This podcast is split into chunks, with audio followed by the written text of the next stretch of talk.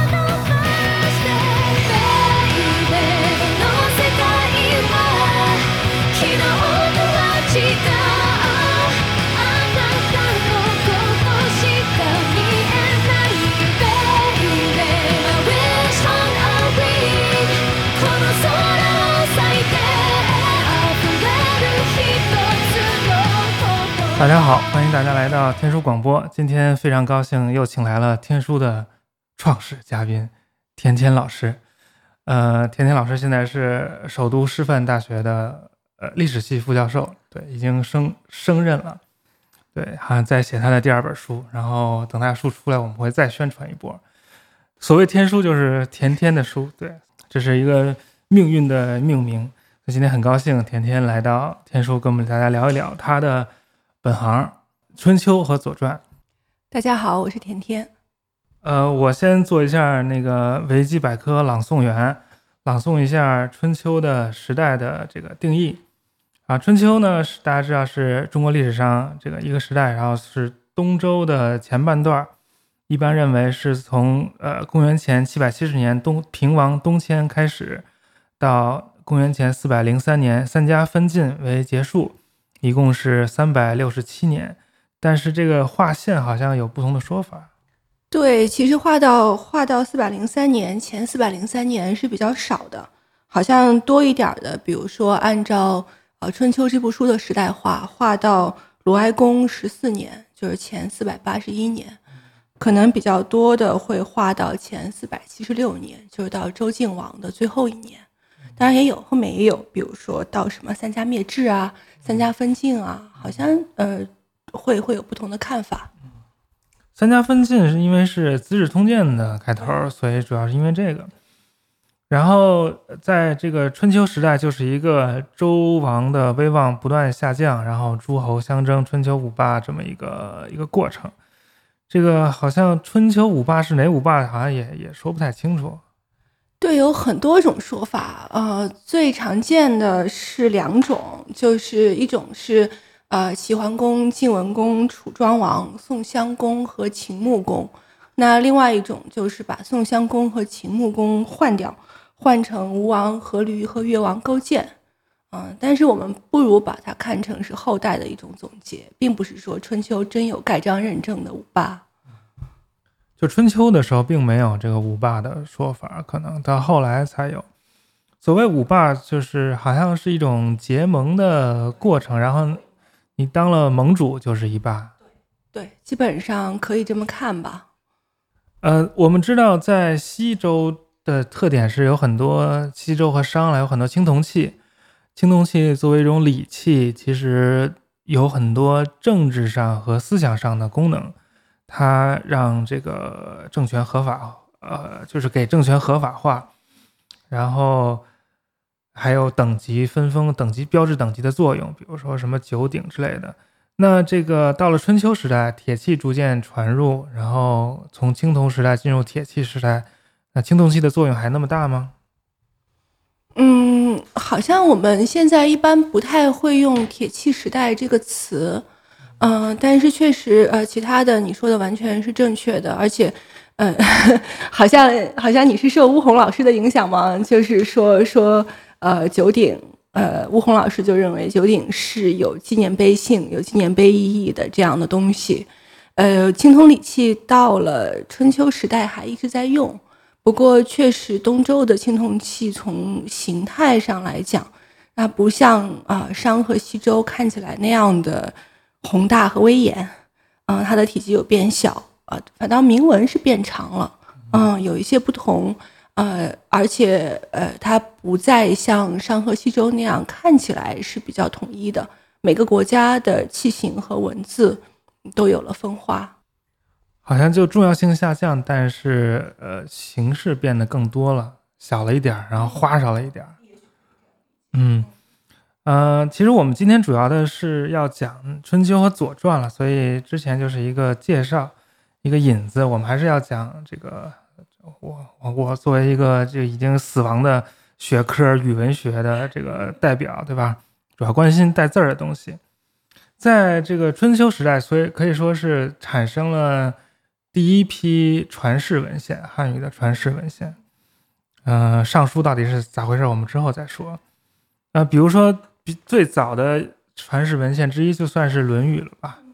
那《论语》大家就感觉能看懂，但是再早一点儿，什么什么《尚书》啊，什么西周那些铭文呀，什么围来围去的呀，这根本看不懂。那咋回事？怎么就很感觉有一个巨大的语言的断裂？呃，我我觉得断裂可能说不上，呃，但是呃，可能确实是跟我们今天阅读习惯越近的，我们会觉得越好懂，这是一个原因。所以大家都会说上古汉语古奥啊之类的这样的说法。不过，呃，我觉得如果说《论语》的话，可能跟《论语》我们比较熟悉，会经常读、经常引用，所以在心理上你没有畏惧感。我记得。我的初中课本里有《论语》，你的也有吗？嗯 嗯，而且《论语》的句子比较短小，是对话，啊，它不像《尚书》那样的点墨训告，是一篇非常长的这样的训训示。嗯，不过我觉得《论语》里面也有很难懂的地方，然后像时代，呃，更晚一点的老子和庄子也并不是那么好懂。嗯，我觉得怎么说呢？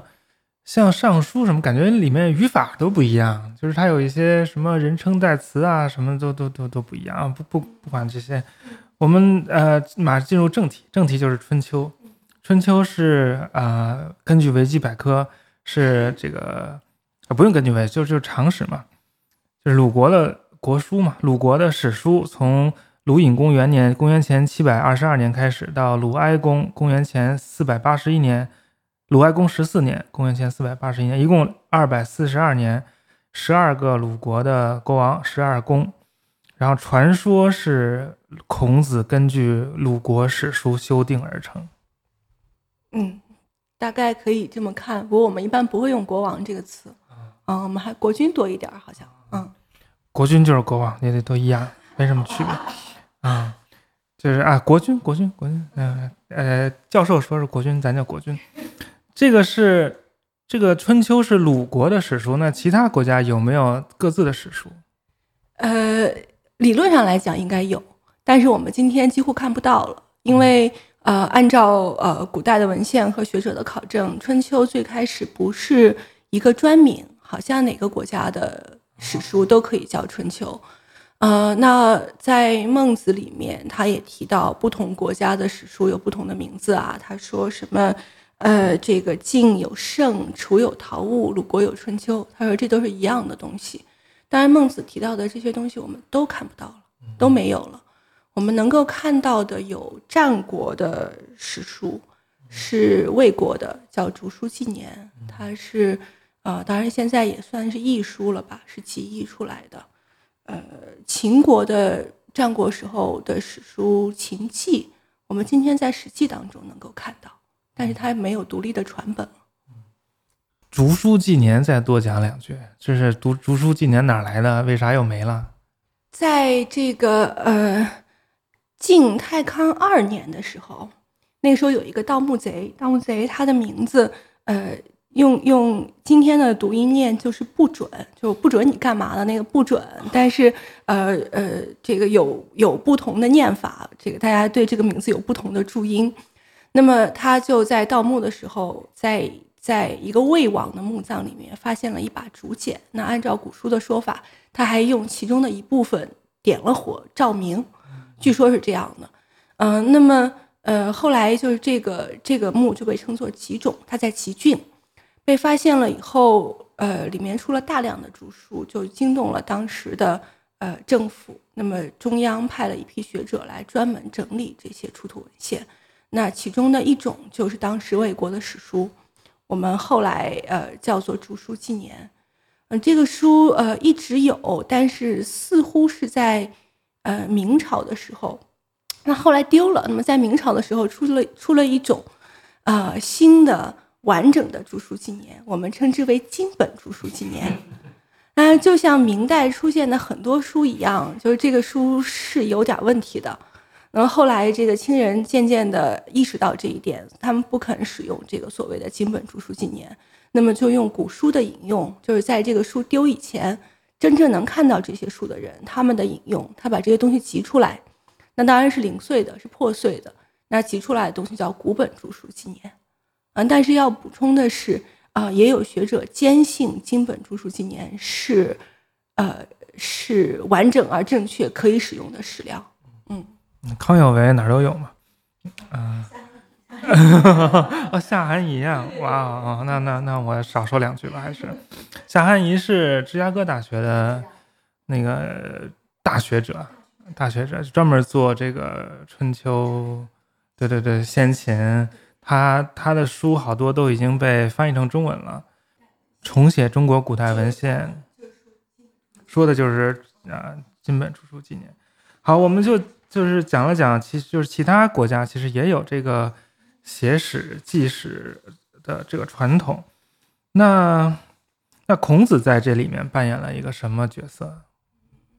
过去有比较笼统的说法，说孔子呃修订编订五经啊，嗯，但是其实这个说法是比较模糊的。一般我们就说孔子肯定是以五经或者六经，因为乐经后来丢了，孔子肯定是以五经教学的。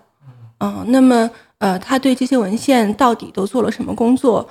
史书当中对每一种的记载都不一样。比如说，呃，孔子序尚书，就是序言作序的那个序。呃，过去认为尚书大小序他写的，其实这个序是编定次序的意思。然后说，呃，《史记》里面还有孔子删诗的说法，说诗原来有三千篇，是孔子删到了三百零五篇。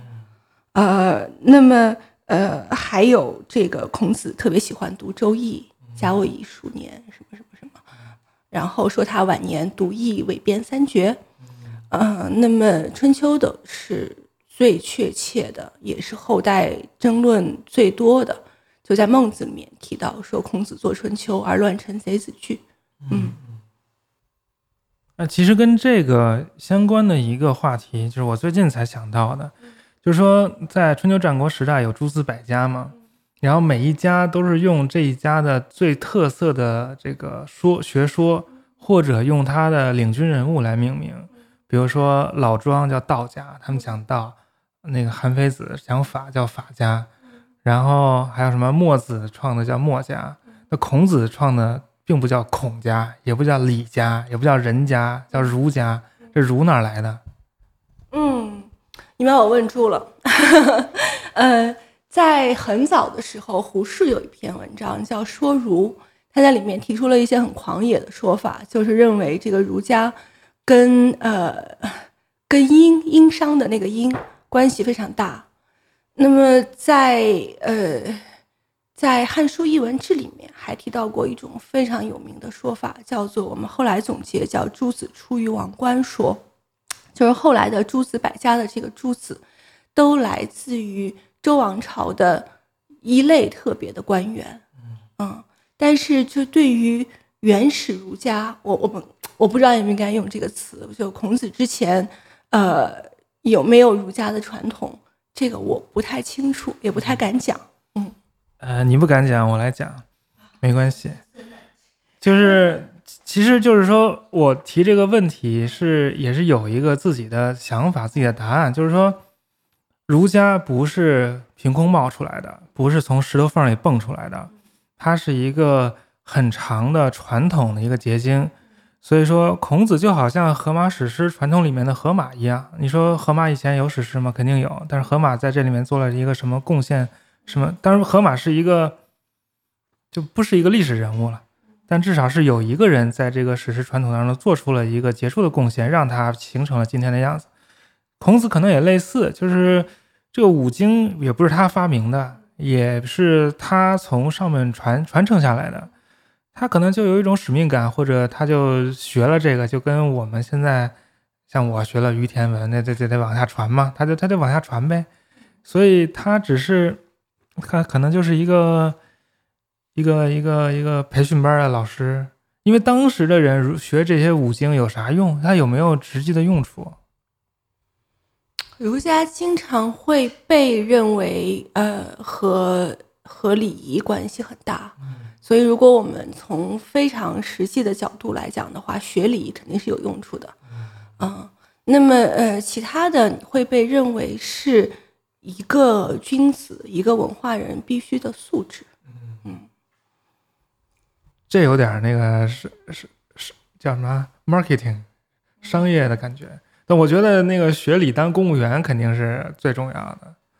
对你学习肯定是要甘露的，最后肯定是要学以致用的。嗯，那个在在司马谈的《论六家要旨》里面，他说那个六家都是此物为治者也，那都是要治国的，这是我们的 传统。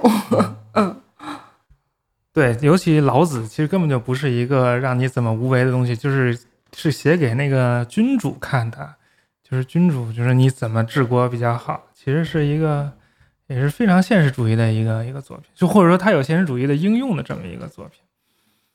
呃，我们再来谈一谈这个物质性啊，最近比较火的一个说法，就是我们现在都在谈文本流传怎么怎么样，但是我们只讲这个文字，讲这个思想，讲篇章流传，我们并不过多的思考它实际上是通过什么物质，是怎么在这个实打实的流传到现在的？像当时的书写工具、书写条件啊是是什么样子的？绝大部分是竹简、竹木简，呃，当然也可以写在丝帛或者缣帛上，只不过帛非常昂贵，而且保存起来也比较困难，所以可能最普遍的书写工具是竹简或竹木简吧。嗯。那这些竹木简就是一根儿，其实也没没有多长，然后也写不了几十个字儿。然后呢，他会把这一根一根的剪就穿起来，用绳用绳绑起来。然后这个绳呢经常断，所以这个对这个绳经常断了之后，这个这个剪要重新编排，它容易那个顺序错乱啊。最近有一个年轻的小朋友，就是发发现了一件天大的事儿，就发现古人其实有办法。让这个就是保保持剪的顺序不乱啊！你说的是孙培阳，呃，对，孙培阳发现这件事情的时候，确实是一个非常年轻的小朋友，但是现在他也已经是一个成熟的研究生了。嗯呃，呃当时是呃，他是在帮助清洗整理呃北大藏的汉简的时候，发现了简的背面有划痕。也就是说，古人在修制竹简之前，就会先在竹筒上划一刀，然后这样，呃，修制完竹简以后，简背的划痕如果是可以连续的，那么，呃，就说明它是是正确的顺序。这当然是一种，但这并不是唯一一种帮助我们确定竹简顺序的方式。比如说，我们在那个清华简的信年里面，它背面是有减号的。一种更直接的方式，一二三四五就编好了。呃，还有的竹简是两面书写的，嗯，所以其实古人有很多种不同的排定简序的方式，而且而且，呃，划痕并不总是连续的，它可能是一种参考，但是不是一个非常死板的教条。但不管怎么样，年轻的这个学者做出了巨大的发现，也是一件让人非常开心、鼓舞的事情。呃，比如我们说这个这个春秋嘛，这个五经春秋说有一万六千多字儿，那一万六千多字儿写竹简得写多少根儿？呃，这个我们就要算了。我们今天发现的这个简最长的是战国时候的楚简。能到四十八或者五十厘米上下，那最短的可能是，嗯，不对，可能还有比二十厘米还短的。但是我们秦汉的简最多的是一尺简，一尺就是一汉尺，大概就是二十三厘米左右。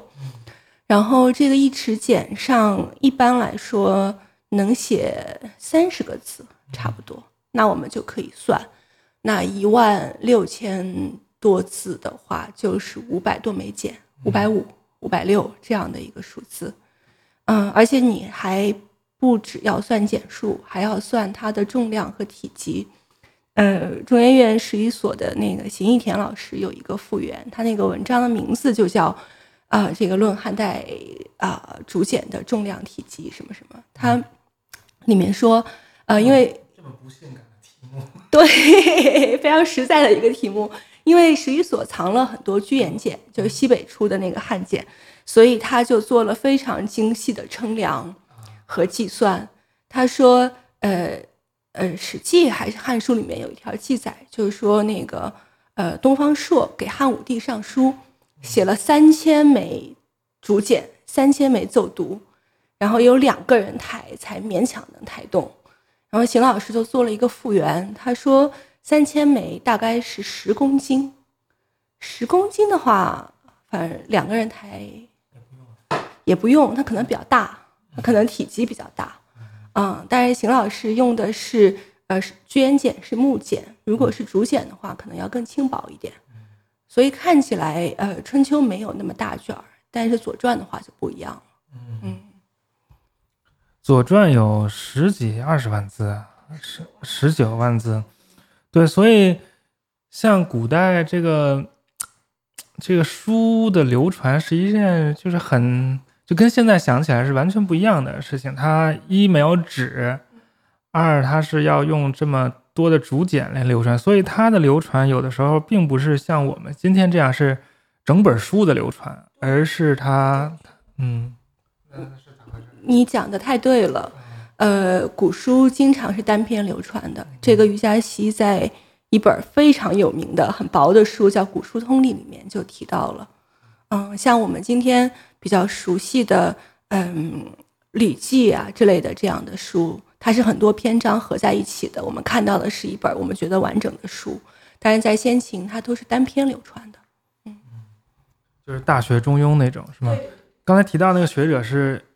余嘉熙，余嘉熙，所以那个像现在想的这个书跟当时的那个情况很不一样，所以就是其实圣经也是同样的情况，比如圣经新约有二十七部书，圣经就 Bible 嘛，Bible 其实就书的意思，其实二十七部书，但是哪些书应该进入到这个集子里面，哪些书应该不包括在这个集子里面，它这个经典是有一个。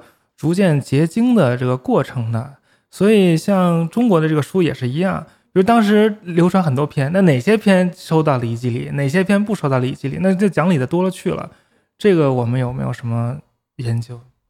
呃，这个我们呃就说《礼记》吧，我们现在一般就认为说，呃，在西汉的时候有两部书，一部呃称为《大代礼记》，它有八十多篇。那么一部称为小代礼记，大代和小代，我们一般认为是这个代德和代圣。有人说他们是叔侄关系，但是这种都都很难得到其他的证据去证明。呃，总之是有这么两部。那么小代就要少一点儿。后来郑玄注了小代礼，那么小代礼就变得呃，我们我们说经典化了，变成那个重要的礼记。所以我们说的礼记，事实上就是汉代的小代礼记。那呃，大代选的这一部有八十多篇的《礼记》，后来渐渐的就丢失了。嗯，对，所以我觉得做做中国早期文献，其实跟他们做圣经的有很多可以相互这个启发的地方。因为圣经，哎呀，那个德国人做圣经，呃，太厉害，就是他办法太多。嗯。好，我们那个再回过头来讲一讲这个这个春秋到底是什么样的。春秋是一个非常简洁的，就是非常惜字如金的这么一个史书，基本上就按照春夏秋冬每个季节每呃月份记事儿，呃少则一字，多则四五十字，一共一万六千多字儿，然后呃涵盖了刚才说了二百四十二年。然后因为春秋太太简略了。所以就有就有传，所谓传就是，呃，去解释经的这个这个这什么 comment commentary。所以春秋有三传，是左传、公羊传和吕梁传。这三传是是是是怎怎么说？就说春秋有没有白文流传？就只有春秋这个经的单单本的春秋流传，还是说，呃，都是跟着传在一起流传的？我觉得你的这个问题提的非常的专业，呃，理论上来讲应该是有，因为我们想象孔子教学应该是用《春秋经》来教学，呃，因为三传的时间都比那个晚，呃，我们在《汉书艺文志》里面也看到了《春秋古经》这样的著录，但是呃，出土文本里面，呃，《春秋》和三传都没有发现，所以我们。不太清楚早期的流传状况。现在想说，呃，公羊和谷梁应该都是和经一起流传的，因为，呃，从他的体例里面你可以看到，他跟春秋经关系非常密切，应该就是他一句一句、一字一字的解释经文。但是左传就不太一样，左传它有另外一个名字叫做《左氏春秋》，所以。呃，我们可以确定，《左传》在早期应该是单独流传，不附于经的。嗯，所以一直以来，从汉代到现在，都有人认为《左传》并不是解释《春秋经》的。但《左传》那些事儿都能跟《春秋》对上吗？还是有的明显有关系，但有的好像溢出了经文所记录的范围。因为像 B 专业那个伊朗学阿维斯塔。阿维斯塔在那个印度有好多写本嘛，就有那个白本，就是只有阿维斯塔，也有那种一写一段阿维斯塔，然后再写一段那个 Middle Persian，写一段就是帕克拉维叫什么中古波斯语巴列维文解释翻译那个阿维斯塔经，等于就是经传那个同时流传的。像在那个印度的吠陀也是这样，也有单本流传的吠陀，也有那个吠陀和他那个什么梵书、森林书一块儿的，就是呃，对，因为他们古印度古代是没有书的嘛，都是靠记的、靠背的，所以这个跟中国的情况完全不一样了。嗯，但是哎呀，阿维斯塔这是另外一个故事了，就是在这里就不多，就是都就只说一句。就是大家目前在市面上看到的汉语的《阿维斯塔经》也好，叫《阿维斯陀经》也好，全都是叫什么离题十万八千里的，就是乱翻一气。也不是这个译者的问题，因为译者他也不懂阿维斯塔语，他翻的是波斯语的《阿维斯塔经》的译本，但这个波斯语呢，又是从特别古代的什么英语、法语翻本这个这个转译的，反正就转了好几道手，反正现在。就是看到的都不都都不行，就是大家都等我几十年后的一本出来再说吧。啊，对对对，也也有可能不做啊，我可能做不了，或者找个学生做什么的。那这个五经其他的经，这个经传在就是分布的情况是怎么样？比如说《易经》。对，其实古书的那个经和传，或者说注解，经常是分开的。比如说我们那个《史记》，现在我们有三家注，对吧？我们看到都是散家注，但是在古代，像呃《史记正义》啊、呃索引啊，它都是单独流传的。呃，《易经》的情况我没有做过专门的研究，我只能说在马王堆出了两张帛书，两张帛。那么一张是抄写《周易》，和一个叫做《二三子问》的文献，也是解释《周易》的。那么我们今天熟悉的系辞。和另外几篇解释《周易》的呃文章，比如说叫叫《木合昭历》，抄在另外一张帛上，然后整理者非常谨慎，他说这两张帛之间的关系没有任何证据可以说明，那我们只知道这个墓主人收藏了这两张帛，嗯，但我们不知道其他的。我很喜欢这样的整理者，就是知道一些我们知道我们不知道的东西，也是一种进步。就是我以前写论文，嗯，就是做于田文嘛，然后有些句子比较难，然后我就有些呃创造性，有些想象力，然后就给他瞎瞎翻译，然后就给我老师看，老师说，虽然我也看不懂这句的什么意思，但我知道肯定不是你说那个意思。虽然我不知道什么是对的，但我知道你说的肯定是错的。这其实也是一种一种学问，所以，嗯。不能说一个人说我提出了错误的看法，然后我说你那是错的，然后你就说，那你提不出对的，所以我就是对的，这这是这种这种说法是不成立的。尚书挺奇怪，我没听说过尚书有传呀，尚书按说应该有传。呃，尚书我们现在附在尚书里的解释性文字只有书序，就刚才咱们提到的是序言的序，一般我们称叫书大序和书小序。书大序是在尚书前面。呃，一篇以孔安国的口气写成的介绍，然后小序是介绍每一篇上书是讲什么事儿的，就是上书，因为它都是一些呃呃怎么说训话这样的体例，而这个书序就会提供一些历史背景，有这样的东西。哦，我突然想到一件事儿，尚书不是有什么古文今文一堆公案，真的假的也说不清吗？就是因为他在那个秦末的时候，好像宾语失传了，但是春秋有没有这个情况？你指的是什么情况？就是宾语失传，又有人背出来，然后又什么有古文出来，大家就是哪是哪个假的说不清楚。哦，是这个意思。呃，春秋没有，我们在《汉书艺文志》里面看到春秋的流传非常的整齐，就是从一个人传到另外一个人。一直到汉代刘歆手里，是一个非常连贯的传授线索，所以没有受到秦始皇的那个迫害。对，可以这么说吧。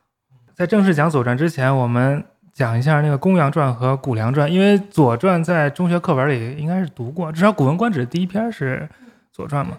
但是，一般人可能没有接触过另外两传。这另外两传是怎么回事？什么时候写的？写了啥？呃，一般都认为他们是西汉的时候编辑成书的。公羊和谷梁是传授者的姓氏，嗯，当然他们有名字啦。呃，一般会认为是公羊高和谷梁赤，但是除了一个名字，我们也很难得到更多的信息。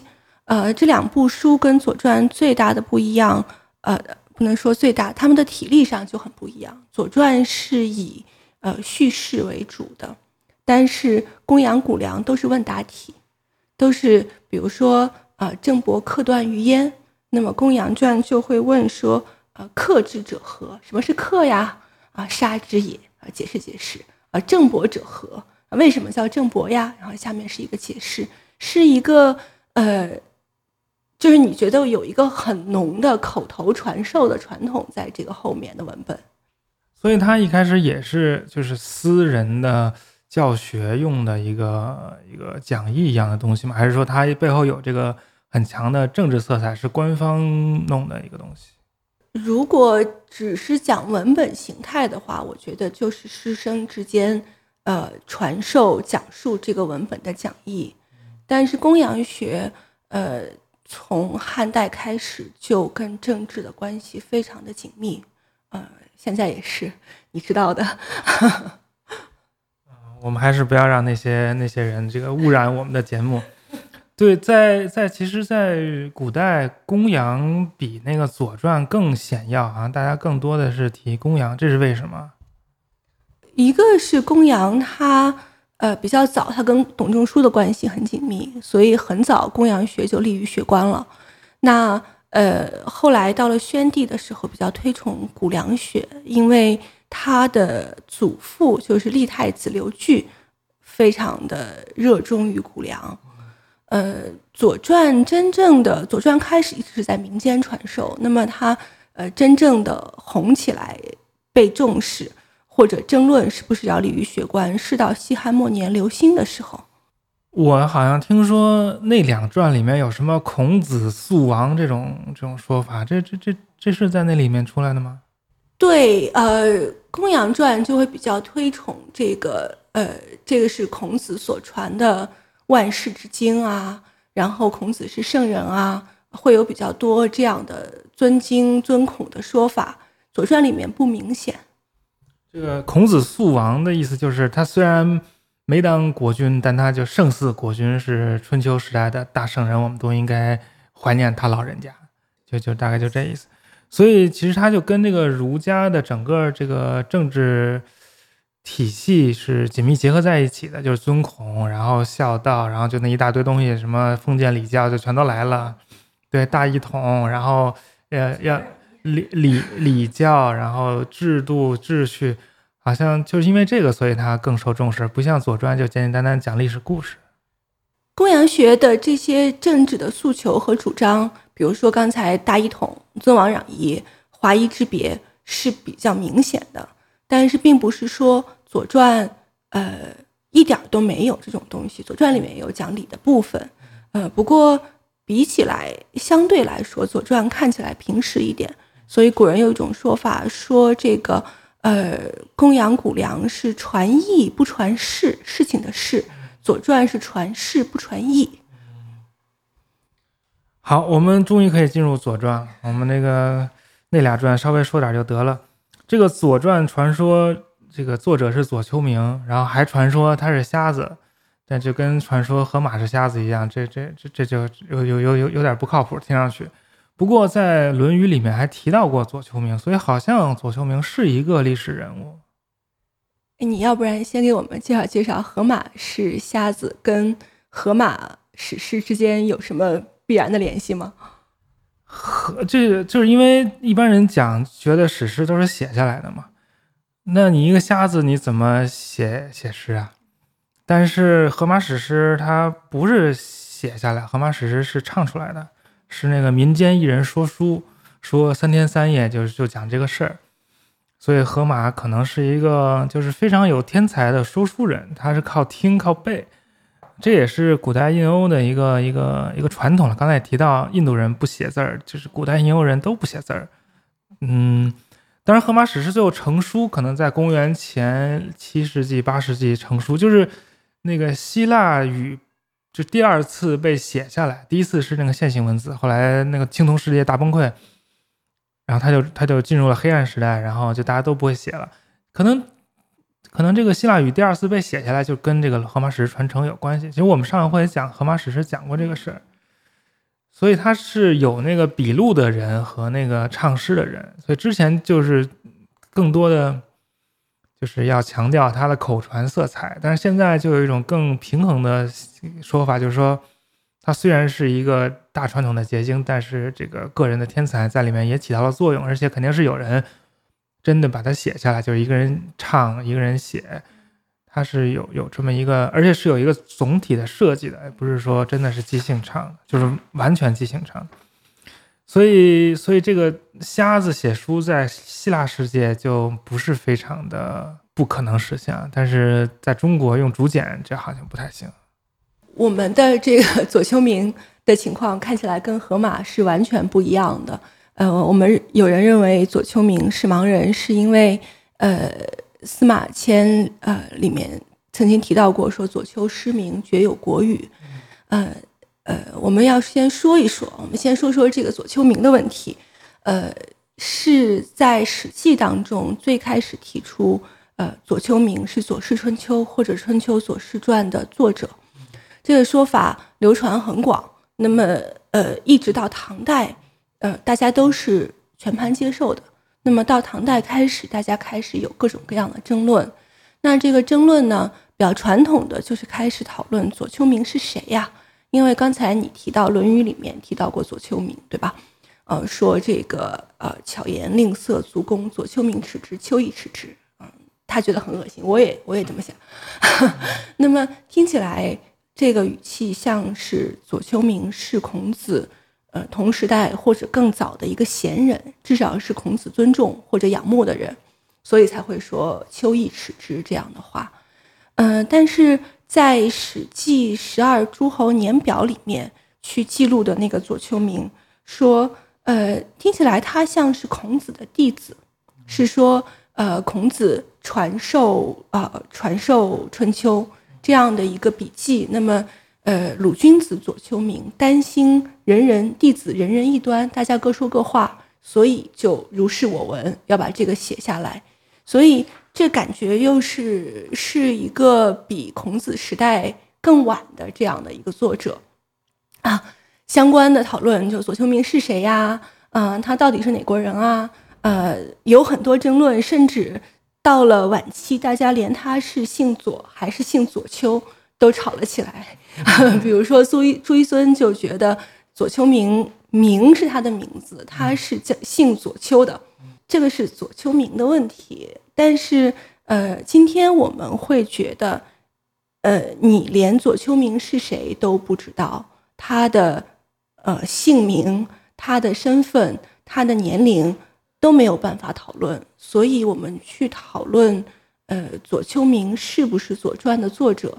本身并不是一个特别有意义或者特别有可持续性的问题，这又不得不让我想到了币圈的一件大公案，就是查拉图斯特拉到底存不存在？就是查拉图斯特拉被认为是仙教的教主，说他改革了仙教，创作了那个著名的嘎塔，就是什么加萨，叫什么中文我也不知道翻译成什么，就是。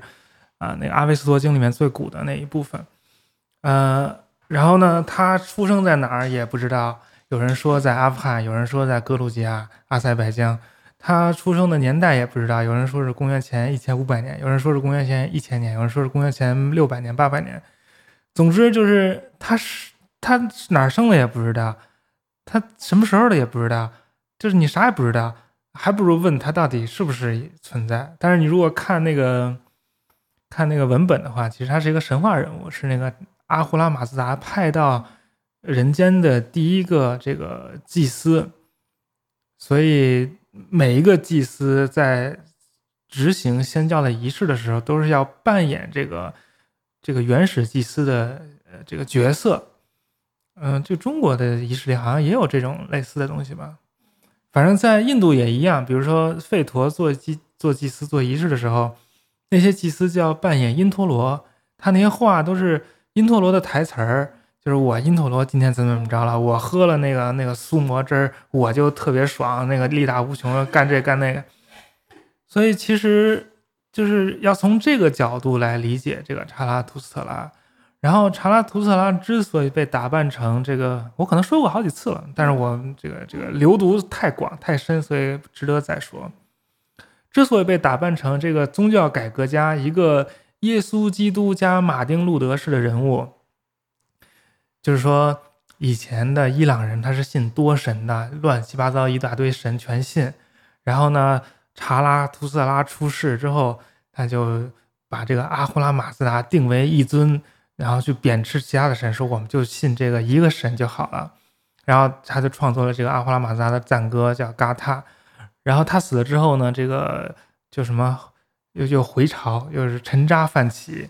那晚期的这个阿维斯塔又去崇拜其他的神，所以他就，然后就他就这种宗教改革家的这个这个形象，其实是反映了十九世纪中晚期来到印度、来到伊朗。研究这个古伊朗语言的，呃，有着新教背景的，以德国为首的东方学家的立场和想法，对，所以，所以这个，而且这件事儿还跟这个当就是当地就是在今天印度印度古吉拉特半岛生活的大一些这个帕西人是有这个合谋，就帕西人也愿意。自己的宗教的里面的一个人物被打扮成耶稣加马丁路德式的人物，因为这样的话，他们就可以把自己的宗教打扮成一种异神教的变种，在这个英帝国殖民体系下的印度取得更高的地位。就是说，我们这个教是异神教，就比你们印度教高级多了，所以我们就应该在这个殖民政府里面拿到更好的条件，更好的这个呃。呃，官职，所以这个这所以帕西人是最早跟英帝国殖民者搞在一起的，像那个呃鸦片战争那个鸦片都是他们卖到中国来的啊，所以跟咱们还是有点关系啊。我我说我我我说的有点有点远啊，反正最后还是绕到中国来了。嗯，好，我们说，所以说左丘明到底是不是瞎子，到底是不是什么，其实是没什么太大意义讨论的，我们还是看文本比较重要。但是在《左传》里面有很多，就它很生动，有很多对话。这人说了啥？那人说了啥？说的就是像像像就是身临其境的感觉。但是作为史书，你你你你这些话都是哪来的？是那些作者想象的吗？这个问题有点复杂。我想先在回答你这个虚构性的问题之前，我先想补充一点，就是我们刚才讲左丘明。是不是《左传》的作者这个问题？你讲的那个，呃，后代的认知，让我让我想起了，其实我们对于先秦古书也有一些认识上的不断的进步。呃，过去呢，我们认为，呃，过去的作者的这样的一个概念，更等于今天的作者。没错。那么我们就会认为作者和书一定是联系在一起的。因此呢。呃，从中古开始，从唐代开始，就有学者开始通过考定这部书是不是这个作者写的，来判断这个书是不是伪书，真伪的伪。那么，比如说，啊，如果我考定啊，这个韩非韩非子不是韩非写的，那我就会说韩非子是伪书。啊，这个说法影响了一千多年，我看到现在似乎还有人使用这样的说法。嗯，跟跟你的这个，跟你的形容一样，是一个流毒，不能说流毒，只是认识的局限，啊，是一个影响很大的说法。但是今天我们不这么看了，我们知道先秦的古书，它的写下来的那个人，传授他的人，嗯，往往不是同一个人，嗯，这个作者是一个非常丰富和复杂的，而且也不一定是同一个人。一部书也不会是在一个精确的时间点完成的，跟今天写书完全不一样。那么，呃，有了这样的认识以后，我们今天就不再谈论伪书这个概念，或者说我们不应该再谈论伪书这个概念了。呃，大概是可能是九十年代末，上世纪九十年代末，那么北大中文系的李玲老师他就提出了古书年代学这个说法，这个就很好懂，就是说你去判断古书的年代，然后再判断这部书应该怎么用，而不是贴上伪，就把它丢到垃圾堆里。嗯，呃，这个是我们去认识呃先秦早期文献的一个非常重要的思路。嗯，这点说的非常好啊，就是说它这个古代的文献实际上是一个有机体，它是在不断生长，它不断的发展，它不是说呃一锤定音，就是从从出生就是一瞬间就出生成一个很完整的样子，它是一点一点长起来的，一层一层累加起来的，最后在某一个时间点，它就。它就停止了生长，就是以这个呃固定的形态达到了今天流传下来的固定的形态。然后这一点在圣经里也特别明显嘛，因为哎德国人就最喜欢做这种事儿了，就是给圣经分层，就是说呃这个圣经里面分成好几好几个源流，然后哪句话是哪个源流，不是有那个摩西五经摩西五经四元说嘛，有四个源头，还有什么圣新约圣经就是。那个福音书不有四福音吗？他就说前三个福音是有共同的来源，然后约翰福音跟他们不一样。然后，嗯，哪一句话是哪个来源，他们都都取。就是他不仅是把一部书给它定年，而且要在这部书的内部进行划分，就是哪一句是哪个层次的，哪一句是哪个层，就是做的更细一点。中国有这类似的做法吗？有，但是恐怕做不到圣经那么。呃，那么精确能够找到源头，呃，比如说，比如说，呃，《左传》的时代，现在我们一般认为是公元前四世纪成书了，这个是一个呃大家都能够接受的比较公认的说法。那么，呃，这个是怎么呃怎么讨论出来的呢？其实有各种各样的方法，比如说杨伯峻，他就是采用下限法。呃，就是没有下线的下线啊，呃，他就是去找说《左传》里面出现的时代最晚的人名，呃，是什么？那你就可以划定一个一个线，就这是上线了。那么，呃，再就是讨论预言。杨伯峻是一个非常唯物主义的人，所以 对他就认为《左传》里面所有的预言。都不是预言，而是呃，在当时的人看到了那个征兆，所以他去塑造了那个预言。比如说，一个很有名的《左传》里面有一个有一个地方就说这个呃，周得天命，得天命以后卜占卜的卜，卜世三十，卜年七百，就是说周能够传三十世，能够有七百年。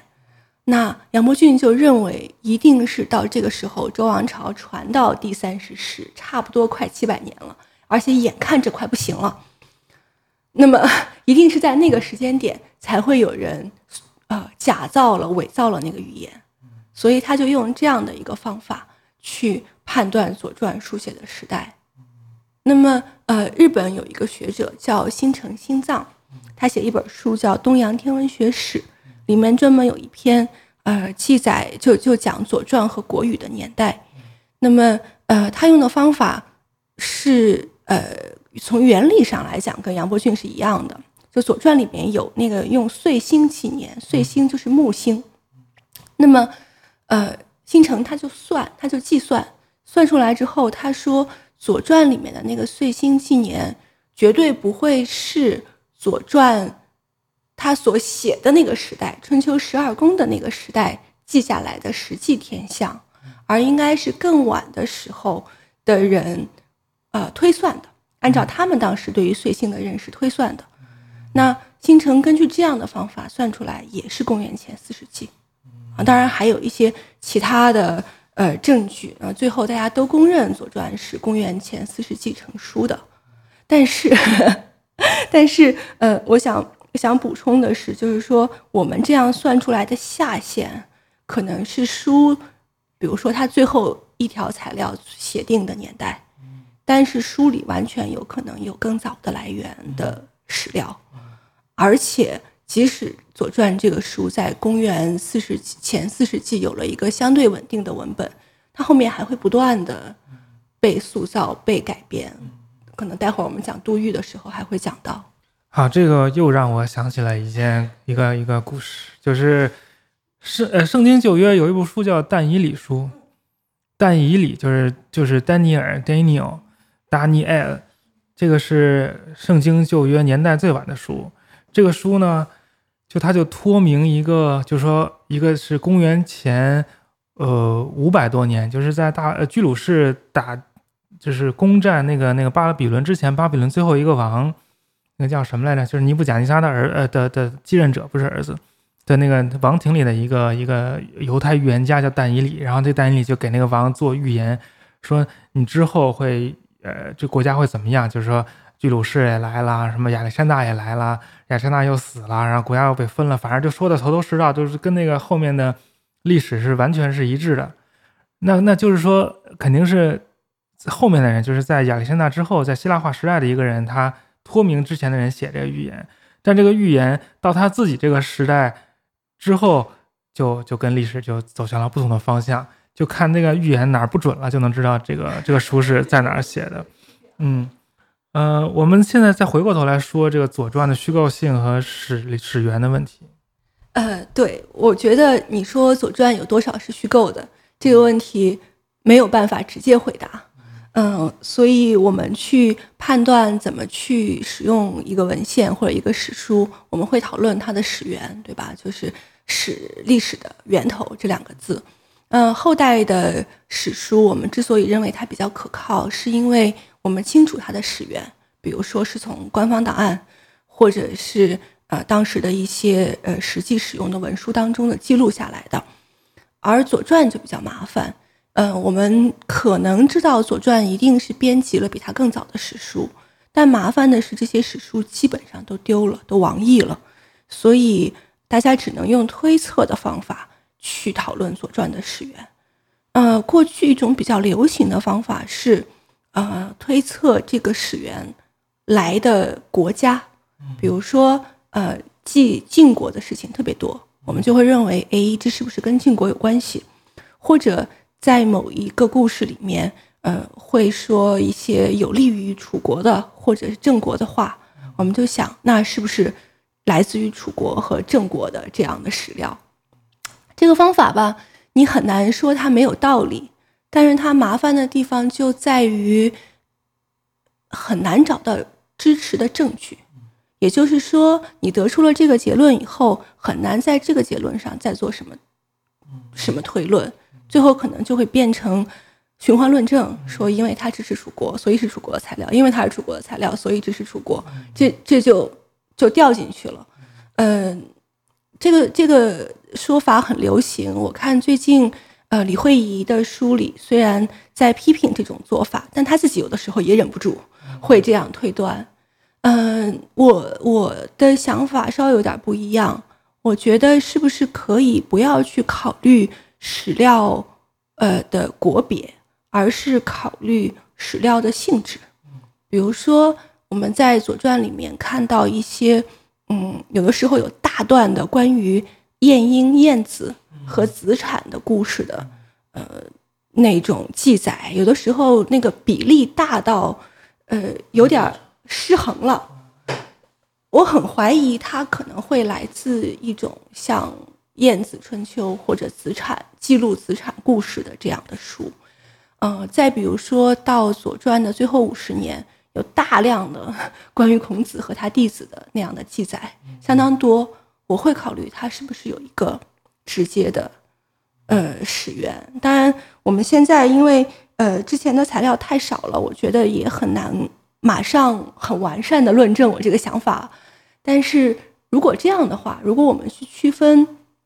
始源的性质，或者说《左传》的作者有可能使用的书籍，嗯，也许我们就可以去讨论《左传》应该怎么用。比如说那种大量对话性的东西，嗯，像子产故事、晏婴故事这样的东西，可能我们会把它区别对待，啊，跟记载事件的可能不是完全是一回事。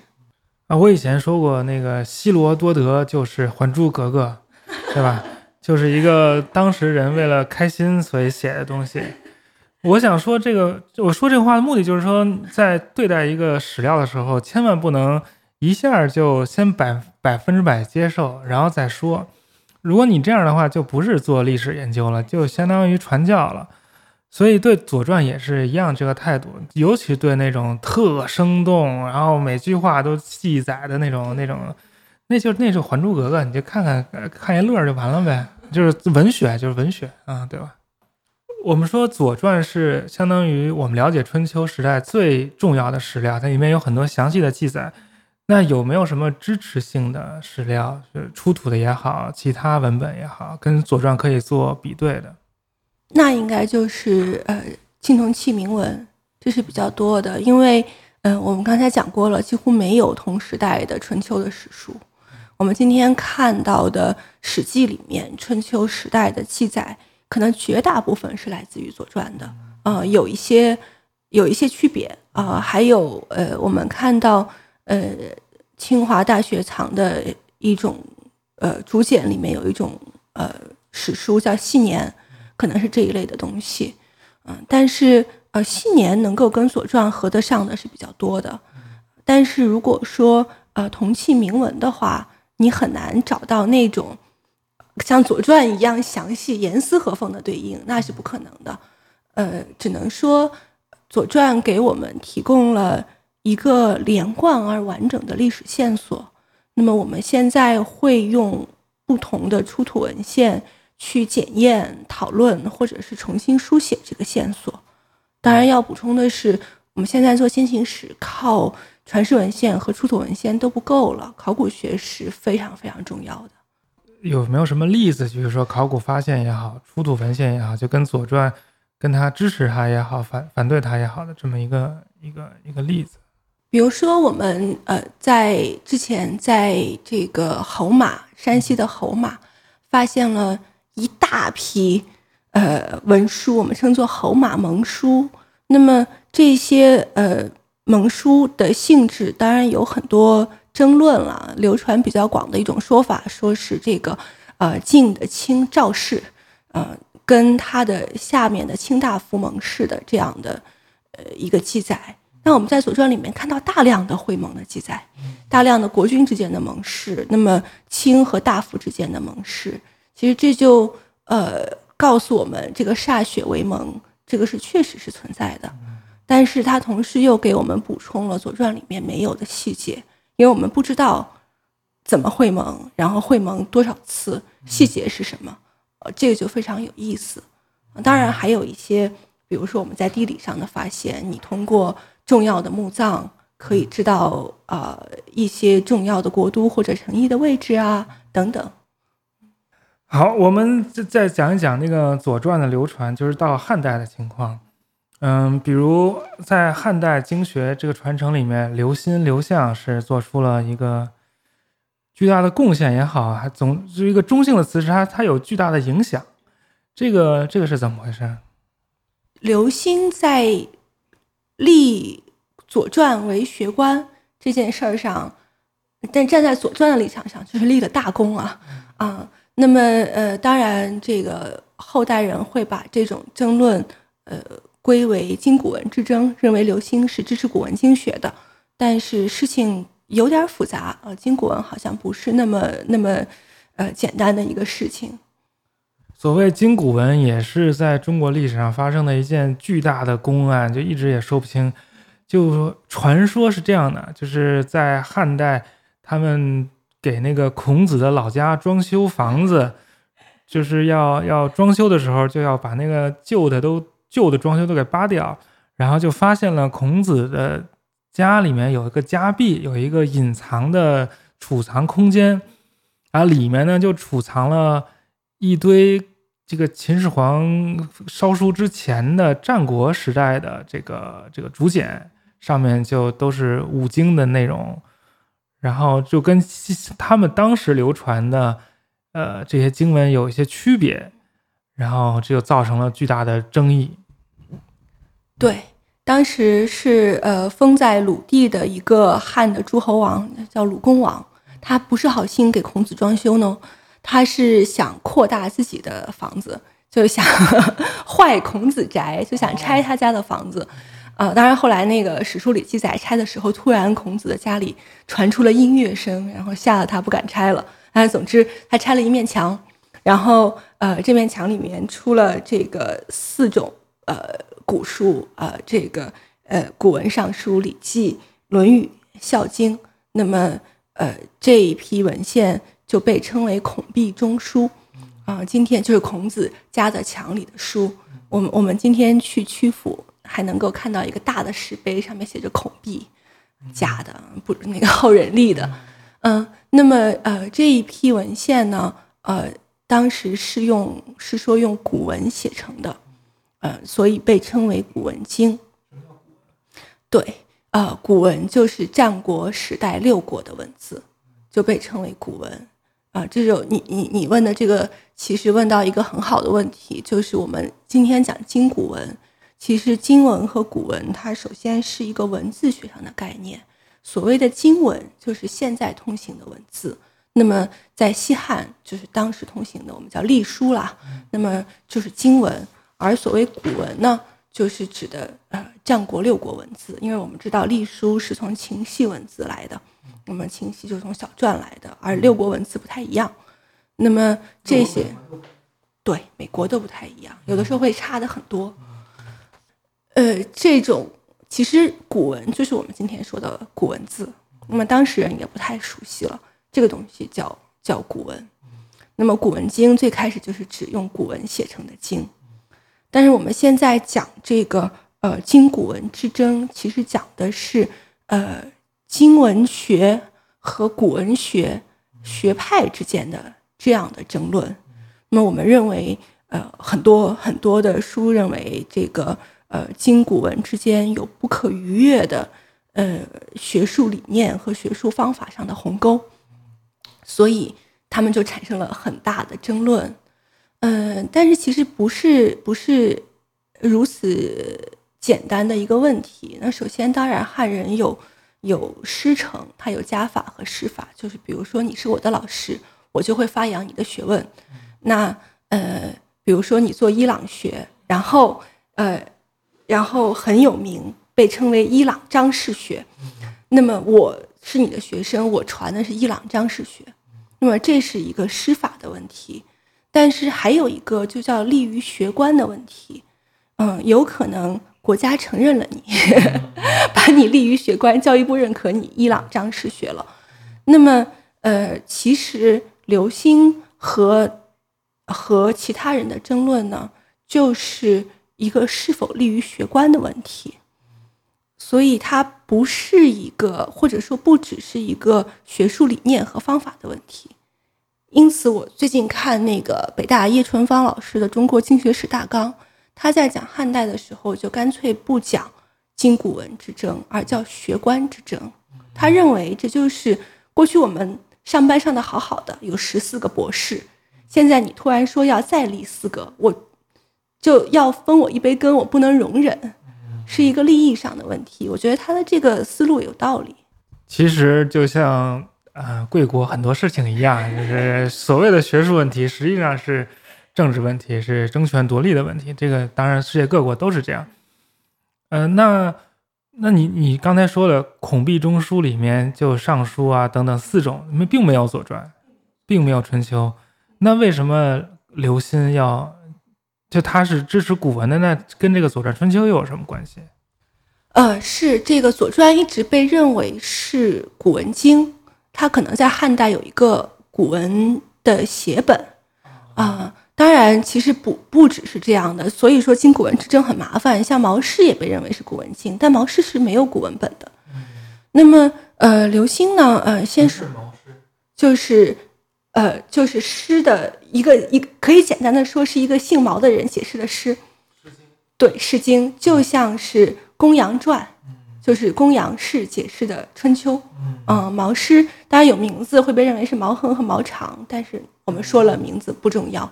嗯，就是诗的毛氏传。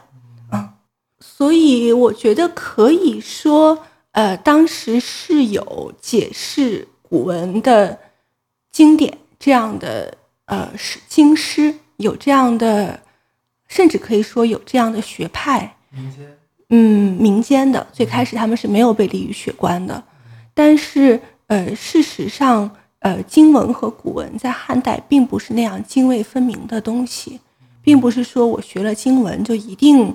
排斥古文，或者说我学了古文就一定不学经文。那你这么说，就相当于这孔子家里面这书出来之前就有古文经文之分，争执没有那么的厉害，因为因为之前没有涉及到学官的问题。那就是这个这个书出来了，就刺激刘歆想要进一步的弘扬所谓古文经学，他就要。把这个古文的东西立为学官，是是这样吗？就他为什么要要要要非要弄这古文经呢？呃，刘歆的这个问题还真的跟《左传》关系非常的大，所以这个叶老师他就干脆说，这个所谓的今古文之争，争来争去，好多就都是立不立《春秋左氏传》的这样的一个问题。呃，刘歆他呃，刚才我们讲了，他是汉代的宗室，他的父亲是刘向。那么他们俩都是西汉的大学问家。那么刘向呢，他是治谷梁学的，治这个《谷梁传》的，是宣帝让他这么做的。那后来刘歆他呃这个受诏要校中密的书，校这个汉代的藏书。那么据《汉书》记载，他就在这个中密书里面发现了一个古文的《左传》。所以他读了以后就非常喜欢这个，呃，《汉书》说大好之 d a i s k y 那么，呃，他就觉得这个《左传》其实是非常重要的，而且《左传》是解释了春秋的，嗯，而且刘歆是第一个把春秋和《左氏传》联系在一起、引传解经的这样的一个人。在在汉哀帝的时候，刘歆就正式向。呃，官方向朝廷提出说，希望能够把《左传》《毛诗》这四种经典立于学官。这个立于学官还要再解释一下，我不太懂啥叫立于学官。立于学官之后，就教育部承认了，然后你就能招学生，学生就来学，就来背这个这个经，是这样吗？对，立于学官，你就是公务员了，就是一个某某学博士，然后你就可以在国家最高的。就可以在国家最高的学术机构招生了，招学生，等于就有那个名额了，是吧？就等于有编制，就多了好几个编制，资格认证了。对，所以学这些人的人就就可以被就可以就可以拿工资了，相当于。对，而且他们就有晋升之阶了。那我们讲一讲历代，就是稍微讲一讲历代对《左传》的研究，因为这个是很时间很长了，我们就可能就。只举几个人，古代举几个，现代举几个就可以。那要说《左传》最重要的，被称为《左传功臣》的，就是杜预。嗯，杜预是这个，杜预是司马昭的妹夫。嗯，他是他是有事功的，他是能够呃去征战的。嗯，他自己是一个《左传》爱好者。那么他就写了非常有名的一部书，叫做《春秋经传奇解》。那这个书也是我们今天能够看到的最古的一个《左传》的全注本。嗯，那么当然，因为他后来被编到这个五经正义，放到我们今天的十三经注书里面，它的地位是经典化了。呃，但是我觉得除了注以外，杜预还做了非常重要的一件事情，就是。呃，我们刚才讲说《左传》是单独流传的，对吧？呃，那么刘歆他用用《左传》去解释春秋，但是他并没有从体例上改变《左传》这部书，而杜预呢是把《左传》拆了，他把《左传》按照年拆开，一条一条的放到《春秋经》的同一年下面。那呃，古书是叫做分经之年。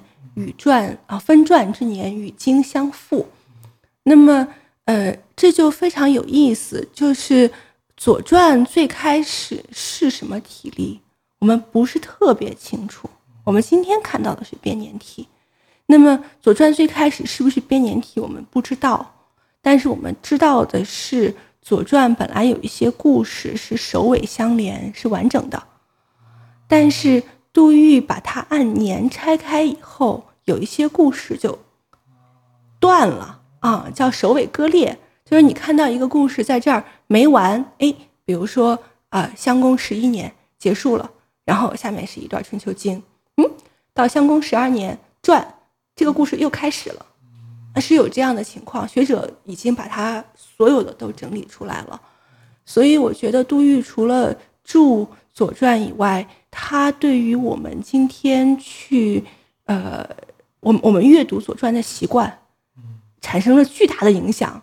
所以我们刚才讲李慧仪，李慧仪就说：“你现在怎么想象不是编年体的《左传》？”他说：“你想象不出来，而且。”呃，过去有学者尝试改变这个编年体的体例，把它改成比如说记事本末体。嗯，李慧仪说也不成功呀，就是一切打破编年体的呃尝试都不那么成功，所以我觉得这个是杜预对我们一个重大的影响啊。下面，下面那么呃，当时《左传》还有东汉的一个非常有名的注本是服前注。服是服装的服，虔是虔诚的虔，而当时很有名的一个经学家。那么据说，呃，在这个唐以前，呃，北方是以服注为重，南方是以杜注为重。那么，呃，到了唐代的时候，这个，呃，是编定唐太宗编定五经正义啊，就让孔颖达去做这件事情。那么就是在五经当中，呃，每一部经典专主一个注本。然后做正义呢？正义就是根据呃这个注本去再做解释和疏通。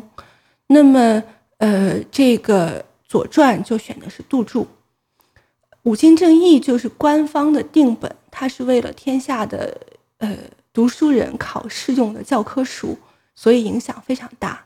那么从此杜注就跟着《左传》一起经典化了。我们今天十三经注书里面。看到的《春秋左传》注书就是，呃，《左传》杜注，孔孔颖达正义这样，嗯，考试大纲，考试大纲，后来也一直考这个，嗯那现在现在的研究，呃，现在的研究其实呃有很多，嗯，如果按时代讲现代的话。呃，清代有一个学者叫刘文琪，那么他做《春秋左传》旧注书证，就是把那个所有的旧注都汇集起来。呃，但是他没有做完。嗯，后来呃，啊，当然这不是注了。那么我们之前有一个学者叫童书业，啊，他做《春秋左传》研究也很好看。呃，影响最大的当代人的注本，那应该还是杨伯峻的《春秋左传注》。呃，中华书局出的四册本，嗯，这个注呢，呃，当然有它的问题，比如里面的注音都怪怪的。然后杨伯峻他用前人的说法呀，有的时候呃不说的很明白。当然他不是会注，他是自己的一个注。比如说他用杜预，经常就是杜注他同意的，他就直接写了，嗯，他不同意的他就批判一下，这样。呃，但是我觉得到现在为止最方便的一种阅读《左传》的注本还是杨伯峻，就他做了很多疏通，然后给你前后对比的工作，而且物理书的物理形态很重要。那个杨伯峻的那个书四本都不太沉，比较比较方便。嗯，你想那个呃呃，就是十三经注书它很重啊，对吧？呃，那日本有一个学者叫竹田光弘，他写了一本书叫《左氏会笺》，也是很重要的一个左传的注本。那个书也很重啊，啊，当然，当然，这也是重要的注本。嗯，所以写书要分册，哎，轻轻便一点比较好，尤其是这种就是很重要的。那这个杨伯峻是大概五六十年代的时候出的这本书吗？什么时候出的这书？哎呀，我读的是中华书局九零年出的那个版本，但应该有更早的，我们应该查一下。我没有查，嗯。不过那也是几十年前的了。最新的，最近哈佛大学东亚系的李慧仪老师出了一个，但他跟其他人合作，三个学者合作出了一个，汉英对照的《左传》的全译本，这可以说是一项壮举。这绝对可以说是一项壮举，因为《左传》之前的唯一一个全译本，应该还是传教士李雅阁的的注本，呃，的的的译本，那是十九世纪末的事情了。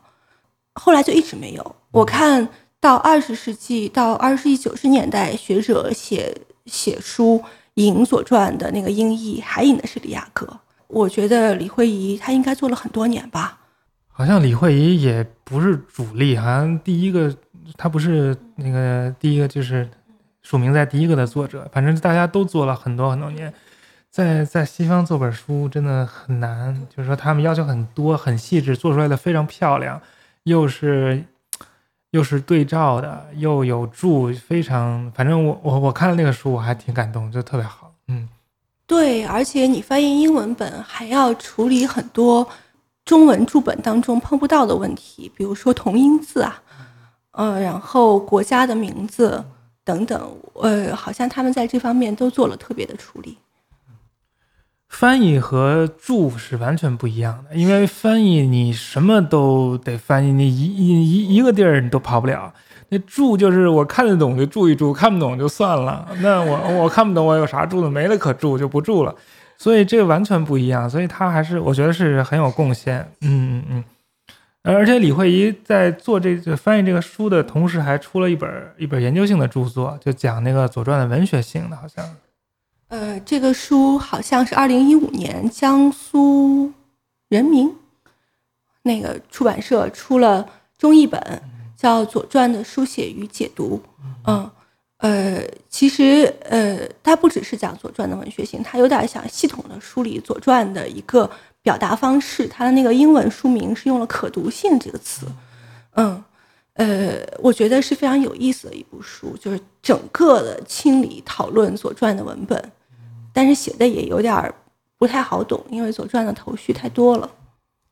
这个李慧仪老师是是那个多面手，他还做那个明清妇女，什么还做《红楼梦》，好像是呃产产出量非常高，对对，是一个非常让人尊敬的学者，而且是女性学者。嗯，呃，对，拿过列文森奖。嗯，对，是是呃。再过几年，列文森奖就是边合的。我现在先预告一下，中央已经决定了。对，啊，最新好像有一些比较重要的发现，最重要的、最最有名的大概就是清华碱了。这清华碱是咋回事？里面有什么好东西？呃，清华碱是零八年这个清华大学校友的捐赠，从这个它是一批盗掘的竹简，那么流到了文物市场上。那么一位慷慨的清华校友就回购了这批竹简，然后啊捐给母校清华大学。这批竹简大概有两千多枚吧，里面都是古书简。古书简就是我们那个出土文献，就是你们那个文书是分宗教文书和世俗文书，对吧？嗯，我们那个先秦秦汉的出土文献是分文书和古书。所谓的古书，就是指《汉书》《艺文志》里面的那六类。什么六艺、诸子、诗赋，嗯，术数、方剂、兵书，文书简就是指呃上传下达的文书啊、律令一些呃这样的东西称为文书简。清华简全都是古书简，那么它里面有一些被认为跟尚书相关的篇章，有一些是跟历史相关的，比如说系年。比如说有一篇叫《楚居》，他讲那个楚国先王先公的诚意，啊，还有个算表，就是就是一个一个数学用表，对，数学用表，据说能算得很复杂，啊，清华姐现在已经整理到第八册了，听说是要出十几册，我不知道要十几册，反正他们每年都在出一册，很很勤奋，非常勤奋。那这里面有什么跟我们《左传》有关的东西？呃，跟《左传》有关的就是系年。呃，这个书是收在清华简的第二册里面，它是一部由一百三十八枚竹简组成的古书。那么我们刚才计算说，春秋是大概五百多枚，对吧？五百五十枚上下，其实那个是很多的，因为我们今天发现这个一百三十八枚简就是体量非常大的一种古书了。我们经常有书就是十几枚一篇简，就是十几枚。那么，呃，这个一百三十八枚，我们刚才讲，就是它背后是有编号的啊，里面大概分成二十三章，二十三段，呃。当时整理者认为它可能跟竹书纪年的形式是有相似之处的，因此就定名为系年。它里面主要记载的是春秋的史诗，前面大概有四章是讲商周的，后面大概有个四章是讲战国的，中段都是讲春秋时代的史诗。里面有跟《左传》非常非常非常相似的地方，呃。清华大学的马南教授专门写了一部书，就是把呃系年可以跟系年相对应的传世文献全部记录出来，附在系年后面，那个是一个很好的参考。呃，我还想问一问，就是清华大学这些简都是古文字的，它在古文字方面对于我们来说有没有什么什么新的贡献？呃。对，清华大学简是楚系文字。你说新的贡献，那就是不断为我们提供新的字字形，让学者对古文字有有更进一步的认识。呃，复旦大学的郭永炳教授专门写过一篇文章，就整个讨论信年的呃文字上的倾向，一篇很长的论文。那他是用楚系文字，等于说这些简是从楚国来的吗？我们。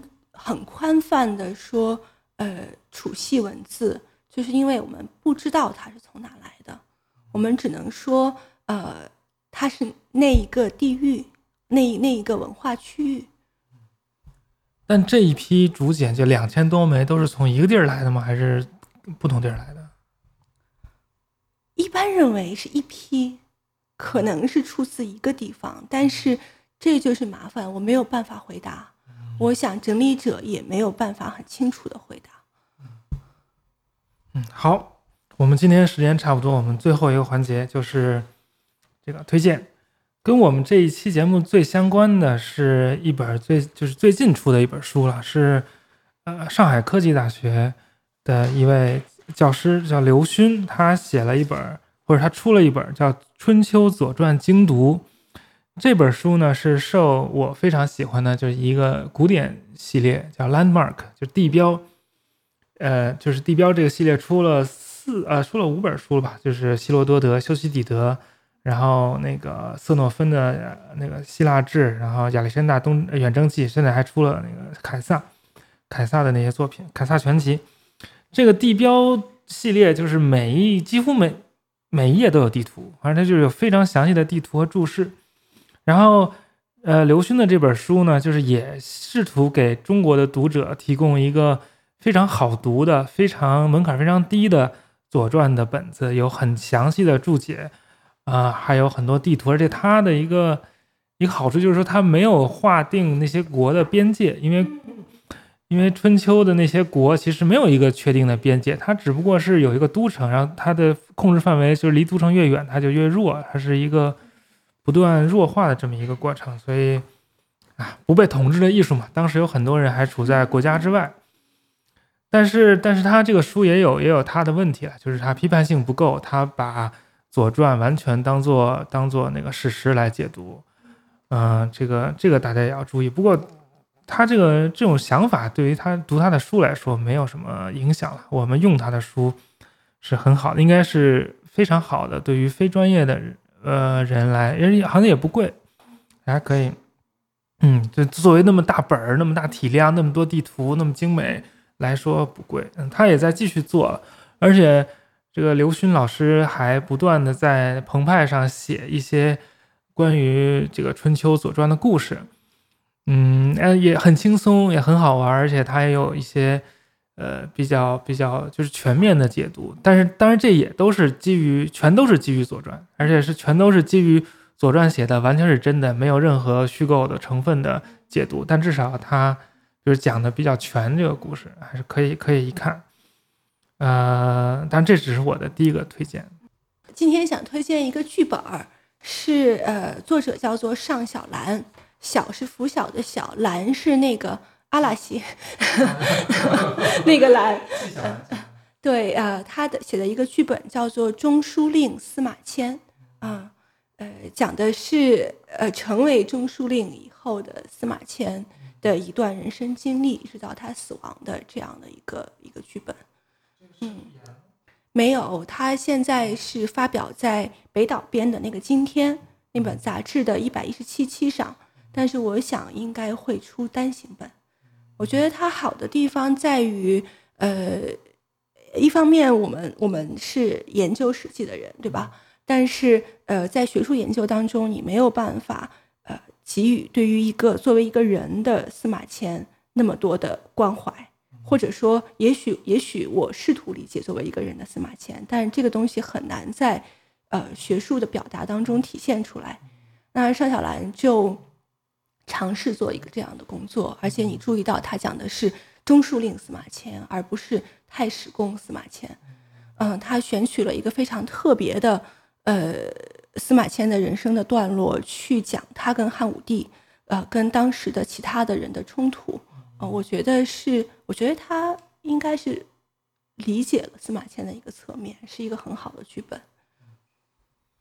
非常好，谢谢田老师的推荐，我不由得想起了我们之前几期非常不靠谱推荐什么什么什么麻里子、近藤麻里子啊，什么什么 AKB 四十八全都有。啊，我第二个推荐也也也就稍微轻松一点，但是也也很好，就是。哈佛大学的一个呃那个叫什么线上课程叫 China X，这个是由 Peter Ball 包必德和那个和那个 Kirby，呃就是哈佛大学东亚系做中国古代和中国近现代的两位教授领衔的一套中国通史，一共有十个部分，然后古代有五个部分，然后呃近现代有五个部分，是一个。野心非常强，野心非常大，然后投入人力物力不计成本的，最后做出来的这么一套呃一套课程。比如说，它有一个两分半的一个中国疆域变化图，可能是我们的呃没有没有，反正是是做做这个图的，当时还是博士生的人做了一个学期还是两个学期才做出来，是是非常非常。有很多资源，然后这个在网上也都是免费可以看的，而且在也搬运到了 B 站，有那个有中文字幕，它那个网站本身也有中文字幕，但 B 站也也有它自己的字幕，但这个字幕有的时候有点问题，这个不重要。另外一点就是在这个课程当中出镜了很多学生，当时的学生，但这些学生。在现在纷纷变成了大教授、大明星一样的学者，嗯，大家就是会看到他们小的时候的，呃，比如说有有有边和，比如有余文，对，有有有有好多这样的人，还挺有意思的，嗯，推荐给大家，嗯，好，今天节目就到这儿，谢谢大家，再见，谢谢大家，再见。